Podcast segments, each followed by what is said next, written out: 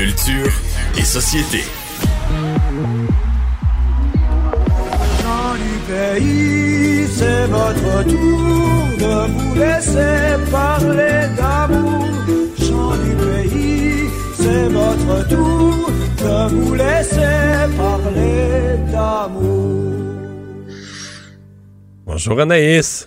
Bonjour Mario, j'arrive avec des belles nouvelles. Ben là, on dirait que tu- ben là- d'Alex, mais Ben non, mais c'est une bonne nouvelle, Alex. Euh, Le sperme qui se conserve dans l'espace? Les bonnes nouvelles, se, les bonnes nouvelles se multiplient.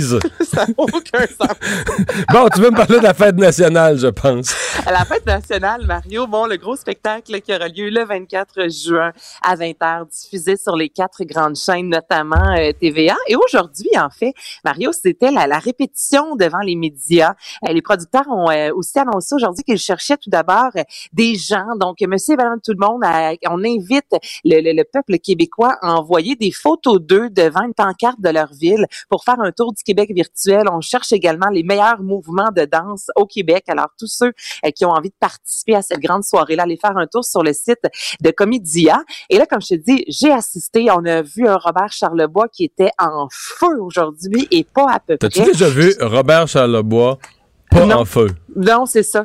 En te le disant, euh, non, c'est ça. Moi, je l'ai vu dans dans- un spectacle, dans une soirée bénéfice. Je l'ai vu à quelques. euh, C'est toujours.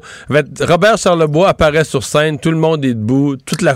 Non seulement Robert Charlebois est en feu, toute la salle est en feu. Ah, mais t'as raison, là. Je, dans le dictionnaire, euh, à côté de l'expression être en feu sur scène, ça devrait être le visage de Robert Charlebois. Donc aujourd'hui, il était vraiment festif. Je te rappelle qu'il y a plus de 200 artistes qui vont participer à cet événement-là qui sera préenregistré. Il y a six animateurs. Il y a la entre autres, Marimé. Donc, j'ai jasé aujourd'hui avec Marimé. Tout d'abord, savoir euh, qu'est-ce que ce spectacle-là nous offrira le 24 juin prochain? Il y a quelque chose de, de particulier cette année. L'an passé aussi, il y avait vraiment un esprit d'équipe, mais là, euh, on a vraiment monté un show collectif. Il il y a presque pas de numéro où on est seul. Moi, en fait, il y en a pas des numéros où on est seul sur scène. On est toujours tout le monde sur la scène. On partage des chansons, tous les numéros. Fait qu'il y a vraiment cet esprit-là collectif, je trouve, qui est très représentatif de comment on a sorti de cette pandémie-là aussi. Tu sais, tout le monde a mis du sien, on a travaillé en équipe. Fait que ce show-là, cette année, met vraiment ça de l'avant, puis c'est très cool.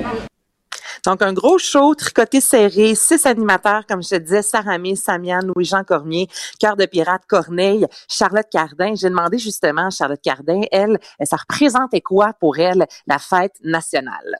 Ben pour moi, c'est très symbolique parce que je trouve ça le fun que, bon, dans, dans le contexte actuel, dans, dans, dans tout ce qu'on a vécu, on a perdu plein de repères, mais on prend quand même le temps de célébrer quelque chose qui nous, qui nous lie ensemble, quelque chose qui est une, une- fierté, euh, notre, identité, notre culture, euh, euh, plein de belles choses qu'on qu'on prend quand même le temps de célébrer malgré ce qu'on vit en ce moment qui est, qui est complètement euh, bizarre, puis où on a perdu nos repères. Fait qu'il y y, a vraiment ça que je trouve symbolique. Puis pour moi, tu sais, j'ai toujours célébré la Saint-Jean avec ma famille, un truc très euh, familial euh, et, euh, ouais, et, et important de juste, de juste se célébrer entre nous, c'est cool.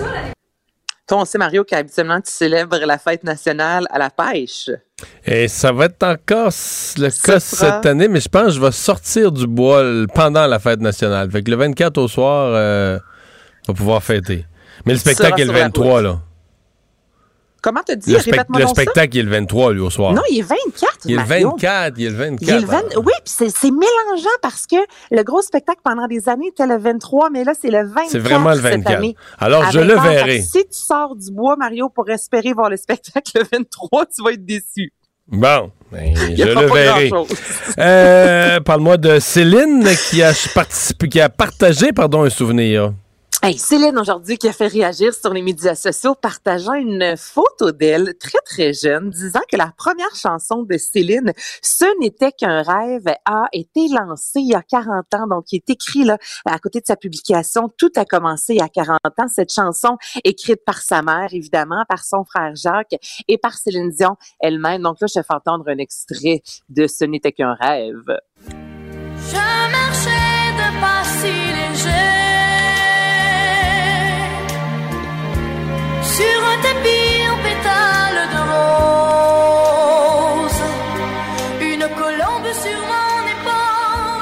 Donc, c'est sorti en 81. Est-ce que tu t'en souviens, toi, Mario? Tu avais environ 10 ans quand Non, même, là. non. Pour moi, Céline est apparue.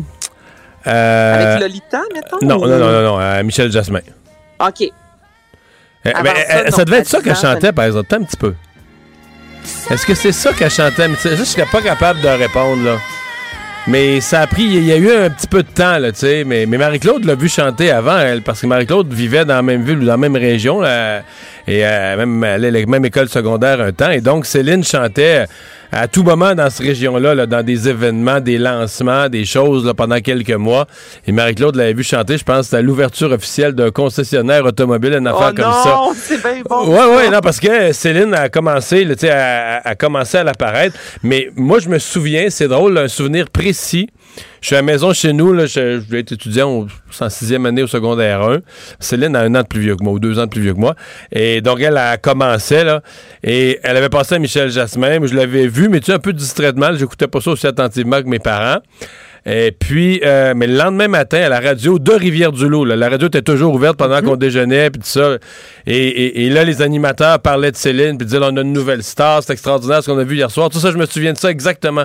Les animateurs de la radio de Rivière-du-Loup, qui, qui étaient impressionnés, là, qui en revenaient pas de ce qu'on avait vu, puis là, qui disaient que le phénomène, là, dans tout le Québec, un matin, tout le monde était, était sous le choc, puis qu'il allait se passer quelque chose. puis- donc, euh, voilà, pour les Mais c'est fou, hein, ça, parce que les phénomènes, il y en a. Tu sais, souvent, on se dit que cette personne-là, c'est la future grande star. Ça arrive pas souvent, mais tu sais, Ouais, là, mais là, elle, ça n'a jamais arrêté, là. Ça a Ça a jamais, à partir ça, de ça a ce jour-là, ça n'a là. jamais, jamais, jamais arrêté. Non, non, non. Donc, c'est une belle photo, évidemment, qui a fait beaucoup euh, réagir et qui a récolté plusieurs j'aime, je te dirais des centaines de milliers sur euh, les médias sociaux. Et retour de Entretien avec un vampire. Hey, moi, ce film-là, Mario, m'a traumatisé comme jamais. J'étais beaucoup trop jeune pour écouter le film avec quand même le beau euh, Brad Pitt qui, inter- qui incarnait euh, son personnage plutôt était Louis de Pointe du Lac. Ce film-là, sorti en 94 avec Tom Cruise, entre autres.